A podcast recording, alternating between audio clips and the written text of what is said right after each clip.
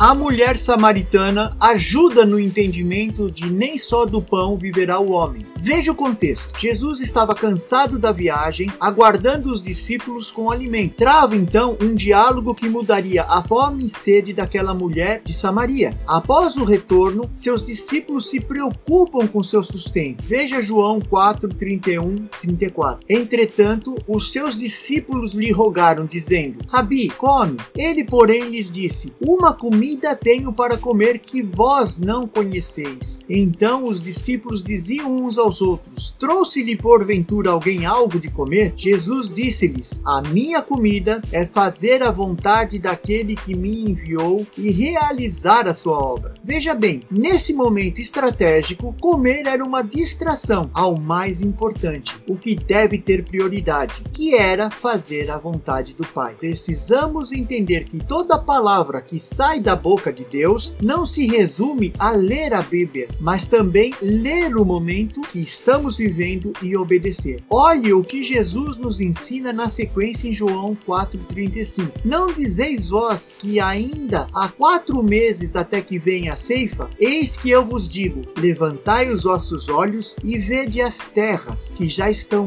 brancas para a ceifa. No popular, arregaça as mangas e mão à obra. Quando o nosso foco está restrito às nossas próprias necessidades, não alcançamos entendimento da necessidade dos outros e muito menos da vontade de Deus. Esse texto que Jesus diz sobre a colheita parece um pouco contraditório se considerar a sua conversa com a samaritana, mas o que ele estava querendo enfocar aqui é que as pessoas estão precisando e a vontade do Pai é que nós estejamos indo até elas, socorrendo-as e mostrando maravilhoso Deus. Continuaremos no próximo áudio em nome de Jesus. Amém.